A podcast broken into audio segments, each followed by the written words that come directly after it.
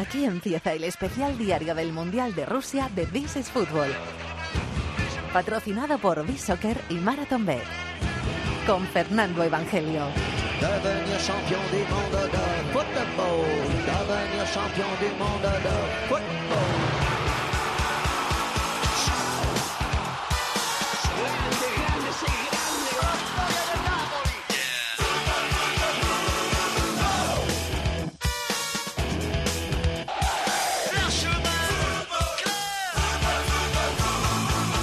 ¿Qué tal? Bienvenidos al Rincón del Fútbol Internacional en la cadena Cope. Bienvenidos a este This is Fútbol Diario que sigue ahí instalado muy arriba en las listas de podcast de deportes de iTunes, junto al partidazo de Cope y junto a Tiempo de Juego. Ahí arriba está, gracias a vosotros, este programa especial del Mundial.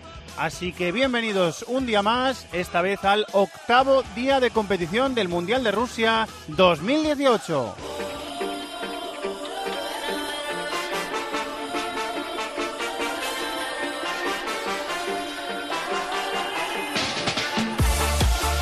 Octavo día de competición en el que han pasado muchas cosas, tantas como lo siguiente. Francia está en octavos de final del Mundial después de ganarle 1-0 a Perú. La selección de Gareca está eliminada gracias a un gol de Mbappé en el minuto 34 de partido. Argentina tiene un pie fuera de la Copa del Mundo después de perder en Nizhny Novgorod contra Croacia. 3-0, goles en la segunda parte de Ante Rebic, de Luka Modric, que ha recordado el gol de Old Trafford, golazo de Old Trafford con el Madrid, y en el descuento ha, ha marcado el barcelonista Iván Rakitic. Repito, Argentina 0, Croacia 3 y Argentina tiene un pie fuera del Mundial. Y en el grupo C, que es el grupo de Francia, también ha habido otro partido, el partido que ha abierto la jornada, con empate, que también es sorpresa. Dinamarca 1, Australia 1, se adelantaron los daneses por eh, mediación de su estrella, Christian Eriksen, y ha empatado Jedinak, el barbudo, de penalti en el 38 de la primera mitad. Así que Dinamarca 1, Australia 1. One moment, one team, one you, lights hot, thousand roadblocks, one shot, one truth, no fears, one flag. Oh yeah, we've been waiting for this. Oh yeah, we all at? We right here. Así que vamos a intentar condensar en estos 20-25 minutitos de radio que tenemos todo lo que ha pasado durante la jornada. Vamos a empezar con el mejor gol del día. Brozovic. Modric. Modric. Sigue Modric. Al arco. Señoras y señores, golazo de Croacia. Gol de Croacia. Modric. Cuando le quedan 10 minutos al partido, Croacia le gana a la Argentina 2 a 0. Realmente increíble lo del equipo argentino. Modric. Los silencios en la radio y en la tele, hay mm, ocasiones en eh, las que dicen muchísimo. Es el caso de la narración argentina del gol de Modric, que ha sido el segundo de Croacia. Croacia al final ha ganado 3-0. Vamos a elegir al mejor jugador del día. El personaje del día con B-Soccer.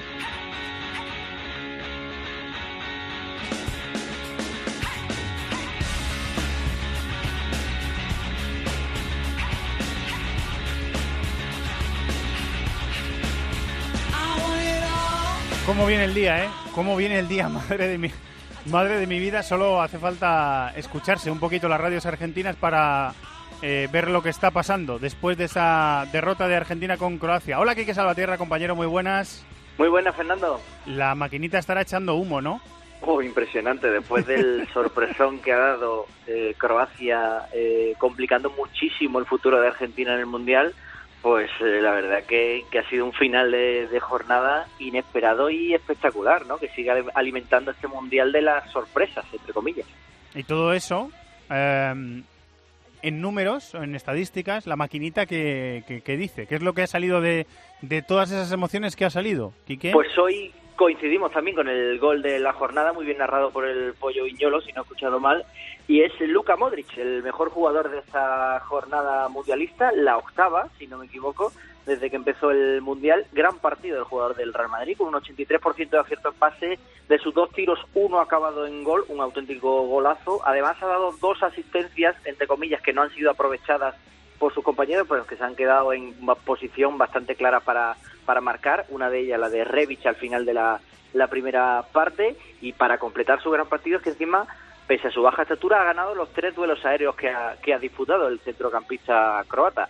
Ha hecho otro gran partido también Rakitic, que, que prácticamente se Sí, puede señor. decir que a la limón los dos han sido los, los mejores de la jornada, pero por muy poquito Luka Modric ha sido nuestro protagonista del día. Muy bien, pues eh, se lo ha llevado todo, ¿eh? El mejor gol. Y, y también ha, sido elegido por nuestros duendecillos como el mejor personaje de la jornada, el mejor jugador de la jornada, Luka Modric, el jugador del Real Madrid. Quique, muchas gracias, un abrazo. Un abrazo, hasta mañana.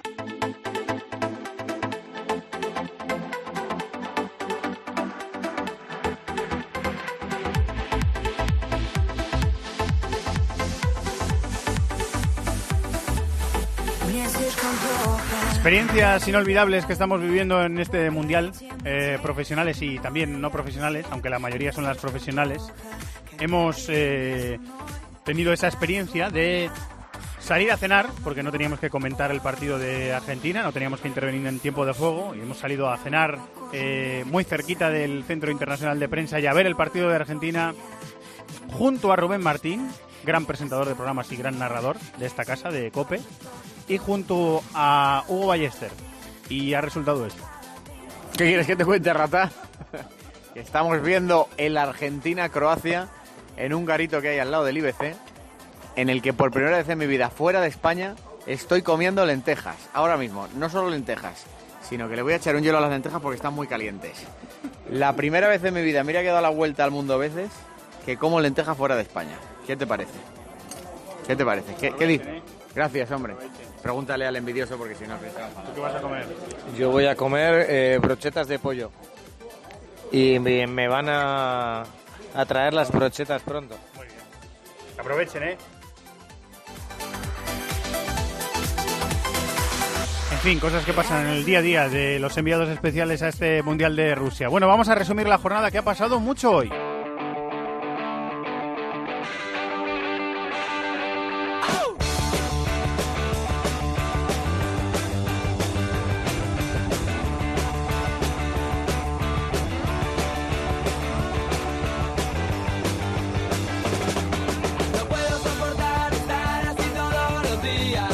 Encendido a todo un país, un país muy futbolero, un país que ha sido campeón del mundo, que sabe lo que es ser el mejor del mundo en varias ocasiones.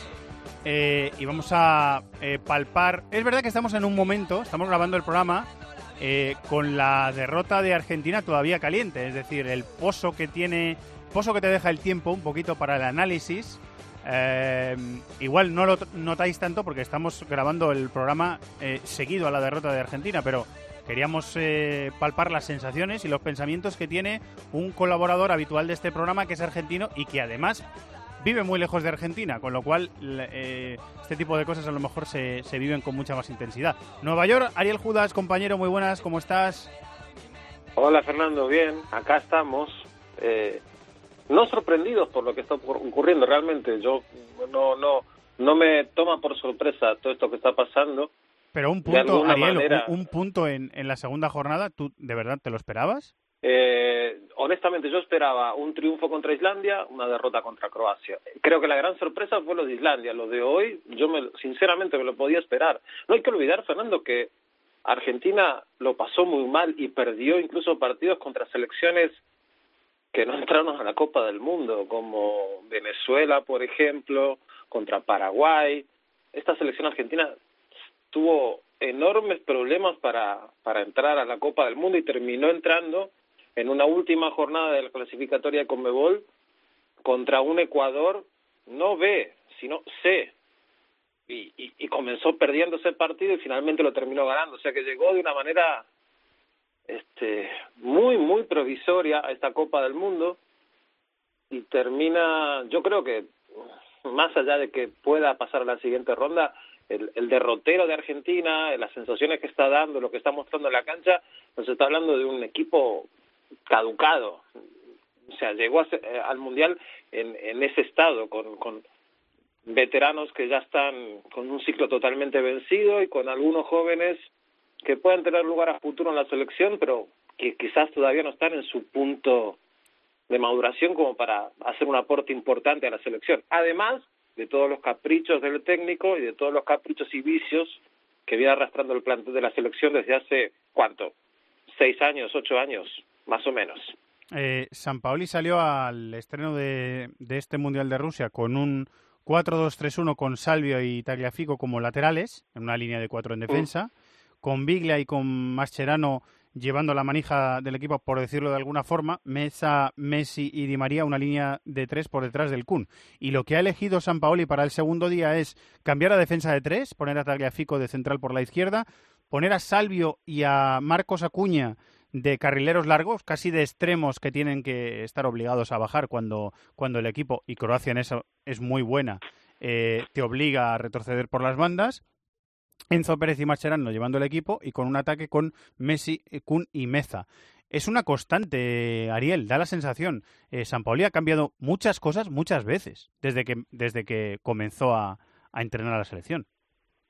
El de hoy es el partido número 13, contando partidos oficiales y amistosos de San Paoli al frente de Argentina. Fueron 13 alineaciones titulares distintas en estos partidos. Pero no solo eso, el tema de hoy, tener que salir a definir prácticamente la permanencia en el Mundial con línea de tres, cuando el plantel le viene pidiendo desde hace un año, que es lo que él hace que está en el equipo más o menos, eh, no jugar con tres, sino jugar con cuatro atrás, que hoy en el partido más importante del ciclo decidas patear el tablero y, y volver a, o probar con, con lo que a él evidentemente le parece el mejor sistema, porque siempre lo ha dicho, él dijo que quería jugar el Mundial de esta manera, bueno, una improvisación muy grande, no reconocer cuáles son las fortalezas y las debilidades de los jugadores que, que has convocado, y ahí se termina pagando todo eso. Yo igualmente creo que no todo es culpa de San Paoli. ¿eh? Esto es la última etapa de unos ocho años fatídicos para la Federación Argentina, fatídicos para la selección, y lo de hoy es el capítulo final de todo eso. Esperamos que la historia cambie a partir de ahora, con, con otras caras probablemente, y con ojalá con otra filosofía tanto dirigencial como deportiva en la Federación Argentina. Eh, dentro del campo, ahora vamos a ir a lo de fuera del campo, ¿eh, Ariel? Dentro del campo, eh, ¿qué, qué, qué, le falta, qué crees que le falta a esta, a esta selección y qué podría tener con la gente que no está jugando? Es decir, ¿qué tiene Argentina seleccionable que sí podría tener y, y que no está teniendo? Yo creo que más que un tema futbolístico, lo que le falta a Argentina es un tema de actitud. No tiene hambre este equipo, no tiene hambre. Tenemos a jugadores que son máximos goleadores o casi máximos goleadores de ligas como la de Inglaterra, la de Italia, la de España, buenos jugadores en la Liga Argentina, jugadores que destacan cuando van en competición de clubes en Sudamérica, en Europa también, por supuesto, pero falta hambre, falta hambre, es una displicencia total y creo que eso es lo que más duele. Que hay jugadores que podrían estar y que no han estado, sí, Icardi podría estar y no estuvo, parece tener vedada la puerta del equipo nacional, eh, pero Icardi y casos similares son ejemplos nada más, no es una cuestión de un nombre más o un nombre menos. Eh, yo creo que hay jugadores que han llegado a esta Copa del Mundo con el ciclo totalmente vencido, que no merecían estar en esta Copa del Mundo y que finalmente han sido convocados. Bueno, eso sí le toca a San Paoli y le toca a la Federación por no haber vetado algunos nombres que se podrían haber vetado. Pero no creo que, que un nombre más o un nombre menos hoy pudiera haber cambiado lo que hemos visto en estos dos partidos de Argentina en Rusia 2018. Eh, lo futbolístico, Ariel, a mí no solo me ha dado la sensación de que Croacia es mejor equipo que, que Argentina, sí. no, no, no, solo me ha dado la sensación de que tiene mucha más calidad eh, en el campo que Argentina, es que además eh, me ha dado la sensación de que Croacia ha ganado a Argentina siendo canchero, o sea, siendo un equipo que era perfectamente consciente de cuándo había que parar el partido, cuándo había eh, que tener el balón, cuándo había que marcar eh, los ritmos del, juego, cuándo había que chocar y pelearse eh, para ganar el tiempo que te daba el reloj con el marcador a favor. Me ha dado la sensación de que Croacia le ha ganado a Argentina en absolutamente todo, no solo en lo futbolístico, sino lo que va más allá de eso. Total, total. Bueno, a, un poco con eso me refería a la falta de hambre, falta de, de perspicacia, falta de viveza a la hora de definir un, un, una pelota dividida. Eh, eso tampoco está, porque Argentina ha tenido momentos de no demasiado buen fútbol, pero la actitud casi siempre la tuvo. Hoy no hay fútbol y la actitud hace rato, rato que no se le nota a la selección, incluso a nivel de juvenil, lo cual es también preocupante. O sea, lo que viene detrás de esta generación mm, no es que sea del todo malo, pero tampoco es que sea muy bueno. Y ahora mismo estamos ahí, en ese, eh, en ese terreno fronterizo entre lo muy malo y el recuerdo de cosas muy buenas, no demasiado lejanas en el tiempo, pero bueno, ahí está la selección argentina en este momento. Eh, hay que recordar que, esta, que esa selección eh, ha jugado tres finales seguidas de torneos eh, internacionales, dos finales de la Copa América y una final de la Copa del Mundo. Es cierto que las tres las ha perdido, pero es un equipo que ha llegado a, a la final de un torneo internacional tres veces seguidas en los últimos años. ¿En qué eh, te iba a preguntar en qué posición se me ha cruzado la pregunta, ¿eh? ¿En qué posición queda San Paoli ahora mismo? ¿Y en qué posición queda Messi en este equipo ahora mismo? En los dos casos, muy mala. Eh, San Paoli, hay que reconocer a San Paoli que llegó con la clasificación muy complicada y que él, bueno, hizo lo que pudo, lo que supo en esos últimos partidos que tuvo el frente de la selección argentina y finalmente consiguió el objetivo de entrar al Mundial, algo que cuando él llegó no estaba para nada garantizado. O sea que en ese punto él tiene un, mérito o un punto positivo. Pero más allá de eso, desde que se consiguió la clasificación, él habló de una revolución en cuanto a estilo, eh, y había con qué creerle, porque realmente la selección de Chile que él condujo jugó muy bien, y la Universidad de Chile que él condujo jugó muy bien también. O sea que no es un mal técnico, ha tenido una experiencia muy mala con la selección argentina y, y, hoy la está pagando algunas decisiones un poco excéntricas, por llamarlo de alguna manera, convocatorias muy cuestionables en algunos puntos, en algunos nombres, y por el lado de Messi es otro mundial más en el que él firma una actuación muy poco trascendente, muy poco trascendente. Y evidentemente eso con el hincha argentino va a cuajar de mala manera, va a seguir cuajando de mala manera como en su historia con, con la selección argentina lo ha hecho más allá del bicampeonato, del subcampeonato del mundo, perdón, de, de 2014, que sí es algo que se le puede destacar, pero las finales de Copa América, eh, las dos últimas, realmente eh, es algo que pesan sobre la espalda de Messi, porque el hincha argentino considera que en el momento clave el 10 no termina de aparecer. El fantasma de Maradona, lo vemos en cada partido de Argentina en esta Copa del Mundo, es cada vez más grande y más pesado cuando se lo compara con Messi en el ámbito de la selección. ¿eh? No, no hablo de carreras individuales, ni lo que han hecho cada uno por sus clubes, ni nada por el estilo. Allí en ese terreno Messi gana por mucha diferencia, me parece. Pero con la camiseta celeste y blanca, el fantasma de Maradona y el, el mito de Maradona se hace cada vez más grande comparado con la figura de Messi en las Copas del Mundo que le ha tocado jugar. Eh, la última pregunta que te quería hacer, eh, Ariel, es sobre la relación institucional que, que tiene eh, esta debacle sobre la, sobre la selección argentina. Es decir, es, es una federación que en lo institucional ha estado eh, sacudida por un montón de cosas que le han pasado. Eh, falleció Grondona, que era el, un poco el jerarca del fútbol, el, el patriarca del fútbol argentino. Eh, hubo una lucha de, de poder para, para sucederle.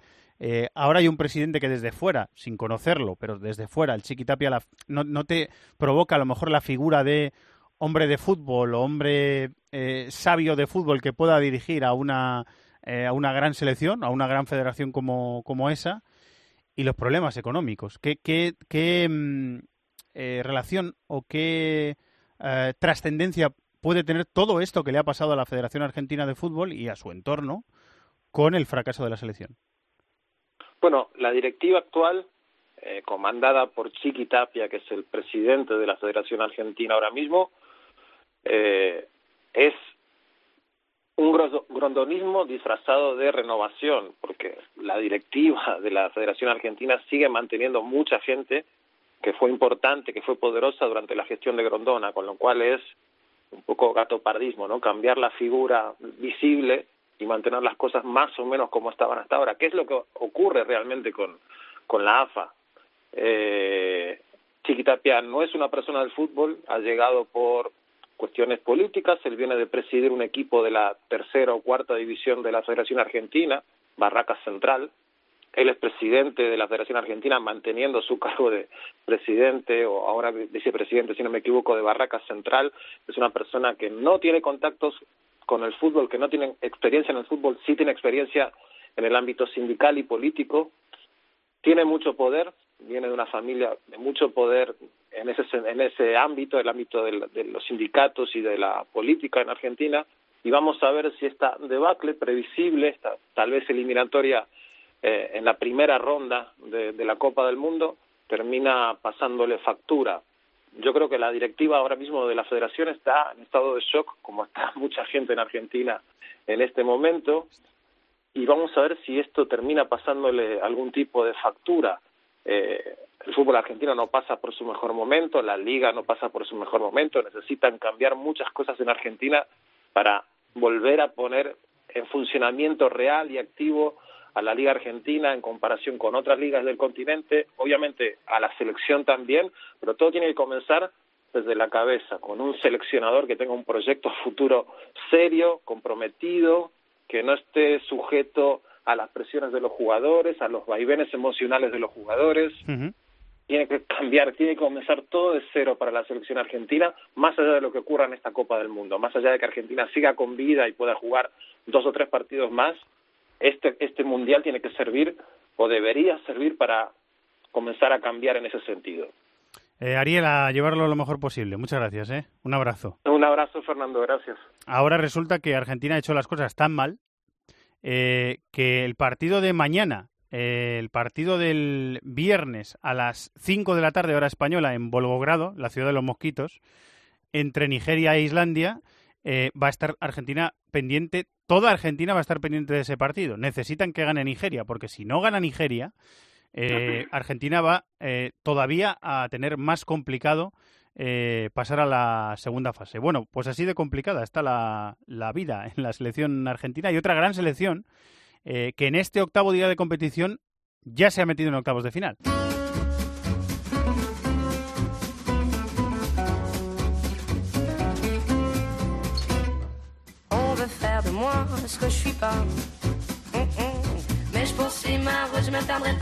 On. Querido compañero de Bean Sports y de Gol Televisión, Alen Valnegri. Hola, Alen. Muy buenas. Hola Fernando, buenas noches, ¿qué tal? Cla- Claro, uno escucha las tertulias de eh, la radio española, eh, como COPE, por ejemplo. Uno escucha eh, las tertulias de la radio francesa, o uno ve los periódicos, o uno ve la televisión y escucha críticas hacia España o Francia. Eh, hay otros que están peor, ¿verdad, compañero? Hay otros que están mucho peor que nosotros. Sí, bueno, pues eh, sí, sí, bueno, eso es clásico. ¿eh? Los países que llegan con, con mucha ambición eh, se convierte siempre en, deporte nacional atacar al seleccionador, atacar a, los jugadores más esperados de, la, de las selecciones y, y pues en, Francia esto pues es, es también eh, al orden del día durante las competiciones eh, continentales y mundiales.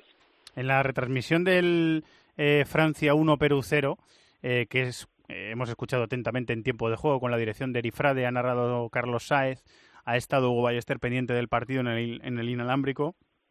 En esa retransmisión nos ha dejado la sensación el partido de que Francia ha sido más natural hoy eh, que en el primer día, eh, colocada de una mejor forma, aprovechando a los jugadores en las posiciones en las que mejor rinden, con un 9 eh, por fin un 9 de referencia que pueda potenciar a algunos compañeros de los que se rodea, con eh, sin eh, Tolisso, que el otro día jugó bastante mal en el primer partido, y con un doble pivote con Kanté y con Pogba. ¿Te ha dado también esa sensación a ti, Alen? Una Francia más pragmática, más, eh, más fiel al estilo de, de Deschamps. La- lo que mm, cam- hizo cambiar un poco, hizo dudar Deschamps en cuanto al sistema fueron el partido amistoso frente a Alemania y el partido amistoso frente a Italia, donde jugó con un 4-3-3 con dos jugadores abiertos por, la- por, banda, apostando por la, por la velocidad y no jugando con, eh, con Giroud. Hoy el partido pienso que requería también la presencia de, de Giroud para ir a pelear contra los centrales eh, bastante agresivos de, de Perú, con un, con un doble pivote que también que, que trabaja bien a, a nivel eh, a nivel defensivo y un jugador para moverse entre, entre líneas, pero hemos visto una Francia pragmática, defensiva, disciplinada, quizás Mbappé en el 4-4-2 a veces en los repliegues te deja algunos, eh, algunos espacios que eh, podría, podría tener mayor consecuencia en, partidos de, otra exigencia. Así que habrá que ver. Yo no- en este sistema de juego veo más a un Thomas Lemar, por ejemplo, jugar eh, por, el, por el costado, ya que lo hizo en el fantástico Mónaco de, Jardim, que, que llegó a semifinal de Champions. Em, ¿Te ha dado la sensación también eh, de que hay momentos en los que Mbappé, que todavía es muy joven, todavía seguro que va a mejorar mucho en muchas facetas, es a veces parece incontrolable, Alen? Sí, es incontrolable, sí, sí, es incontrolable. Cuando él puede arrancar o, cuando puede recibir y, y, encarar, cuando no tiene que recibir de espalda la portería, es un jugador totalmente incontrolable. Uh, ahora, pues, uh, la faceta defensiva es importante con el juego de, de Deschamps y, y, a ver si puede, puede crecer, porque hemos visto que en algunos momentos del partido quizás era, era la banda donde Perú atacaba menos, donde tenía menos, menos profundidad, menos desequilibrio respecto a la derecha, pero hemos visto algunos momentos del partido donde él dejaba demasiados espacios. Eh, sí, con espacios él, la verdad es que se le nota que, que disfruta eh, mucho. ¿Te ha gustado? Eh, bueno, el otro día me comentabas lo de, lo de los laterales, Pavar y, uh -huh. y Lucas. Claro, no son Sidiben y Mendy, que son eh, extremos súper profundos y que son eh, laterales que le dan mucha vida a Francia por fuera, pero sigue apostando. Al principio pensé que era por una cuestión física, ya eh, Alén, creo que es otro tipo de cuestiones las que entran en juego para que. No, eh, pero Deschamps... los ha convencido, los ha convencido, sencillamente Sí, ¿verdad? los ha convencido, los hemos visto muy serio hoy. Es verdad que por la izquierda Lucas ha tenido la, ayuda de Matuidi hoy, que jugaba muy pegado a él, Claro. que le, le vino, le vino muy bien, pero le gusta porque también eh, en algunos momentos del, del partido, así como tienen reflejos también de, de, central, pueden jugar muy cerca de los centrales y, uh -huh. y reducir los espacios entre central y lateral. Eh, sí, parece que esa versión defensiva de los laterales le deja más tranquilo a Deschamps, ¿no? Que tiene sí. un poquito esa, esa mentalidad. ¿Quieres decir algo más de Francia, Alen? ¿Algo que te quede, no, pues, que te deje el partido? Uh, no, pues me, deja sensaciones de un equipo sólido, de un equipo que, que, sabe dominar los tiempos, que puede dejar también jugar el equipo y un equipo que ha dado algunos signos de dominio con, el, con balones largos, con Giroud en el, en el, campo bastante interesante. En la primera parte, sobre todo, la, las ocasiones que ha creado Francia eran prácticamente balones largos. Me encantó Uh, canté como siempre, ya no es noticia, pero me gustó mucho, mu mucho Pogba hoy, sobre todo en la fase defensiva. Eh, bueno, pues Francia avanza. Está en octavos de final ya. El, el último partido va a ser eh, prácticamente pues para dar algún descanso, para rotar algunos jugadores eh, y también para pelear la primera plaza, que con un empatito contra Dinamarca en la última jornada, Francia ya tendrá la primera plaza asegurada. Nos seguimos escuchando, Alain. Muchísimas gracias. Un abrazo, Fer. Hasta pronto. Eh, y vamos a consultar con un compañero, que a veces lo estamos haciendo, ¿eh? tenemos la sana costumbre de hacerlo durante esta Copa del Mundo, eh, salir de, la redacción de COPE y también preguntar a compañeros de otros países cómo están viendo a sus selecciones. Ya ha sonado en This Fútbol más veces nuestro compañero de eh, Televisión Latina Perú, de Fox Sports, de Full Deporte o de, también de, del diario AS, Eddie Flesman, que nos va a valorar eh, la eliminación, quizá injusta, por cómo ha jugado de Perú, de la Perú de Ricardo Gareca. Hola Eddie, muy buenas.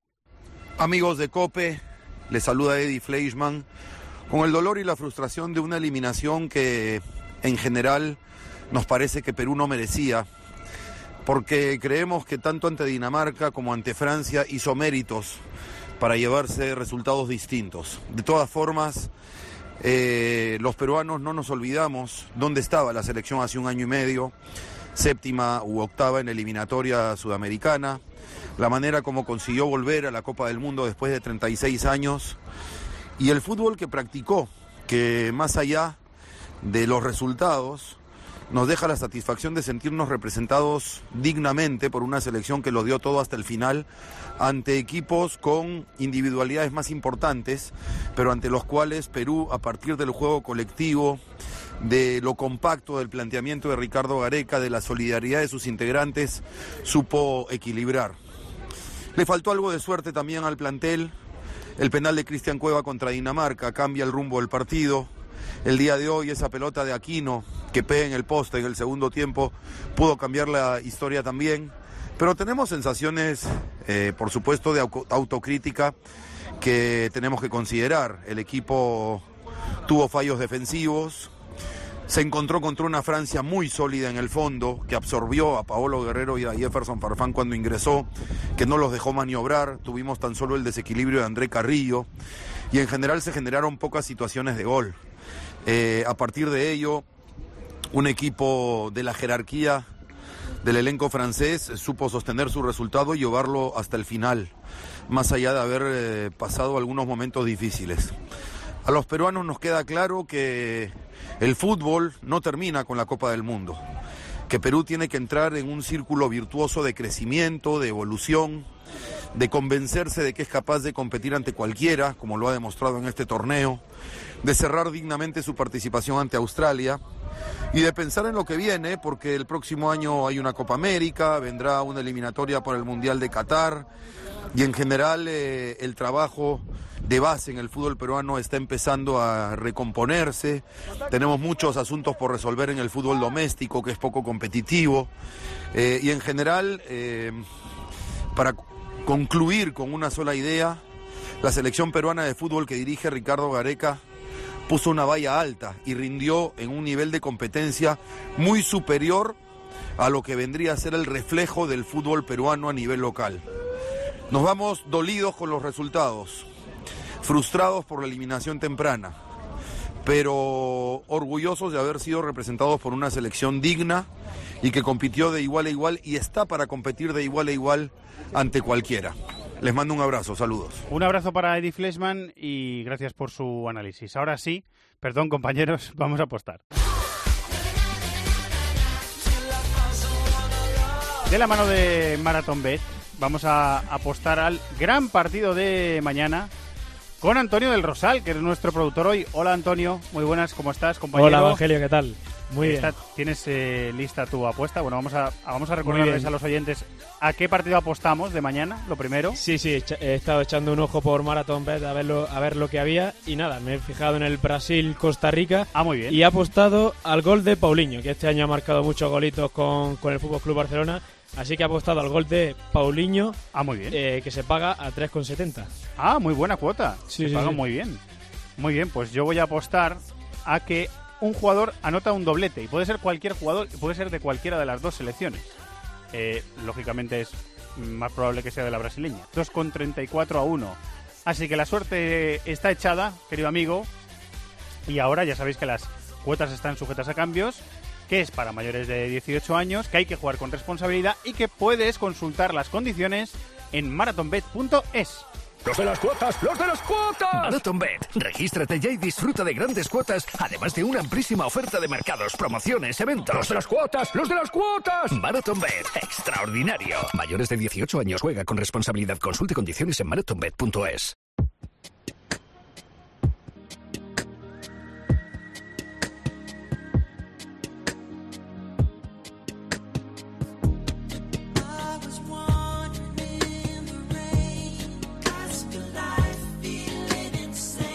estamos acercando a la segunda semana, o mejor dicho, estamos completando la segunda semana de estancia aquí en Rusia, los enviados especiales de COPE al Mundial. Bueno, del resto de medios imagino que estarán más o menos de- eh, en una situación parecida. Y tenemos la jornada de viernes. La, joda- la jornada de viernes va a ser apasionante, empezando por el partido que damos en tiempo de juego, en cadena, desde San Petersburgo. Va a estar Germ- Germando Barro en el estadio. Vamos a tener un gran tiempo de juego con el Brasil-Costa Rica, como digo, desde las 2 en horario español.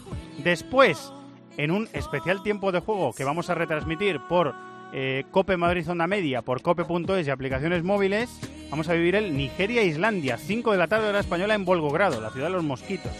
Y para terminar la jornada, otra vez con tiempo de juego en cope.es, en aplicaciones móviles y en Cope Onda Madrid Zona Media, el Serbia-Suiza en Kaliningrado, el partido del eh, grupo de Rusia. Así que ahora solo queda descubrir qué detalles se queda de esta jornada. ¿Qué le apetece ver a nuestro maestro, la Maldini? Pues hoy me apetece mucho ver a Brasil y ver cómo está Neymar, porque me dio la sensación de que Neymar en el primer partido contra Suiza se midió demasiado y no le vi bien. Yo creo que está demasiado pendiente de, la lesión, él no se encuentra al 100% y desde luego Brasil si quiere ganar esta Copa del Mundo necesita al, al mejor Neymar. Así que vamos a ver si Coutinho sigue jugando como interior y vamos a ver el momento de, de forma de verdad de Neymar en un partido ya importantísimo para Brasil.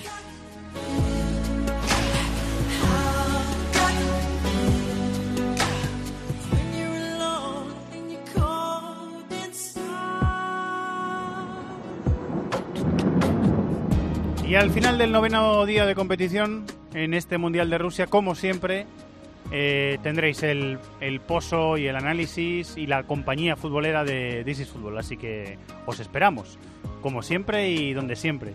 Muchas gracias por estar ahí, que sigáis disfrutando del Mundial. Un abrazo, adiós. Todo el fútbol internacional cabe en This is Football.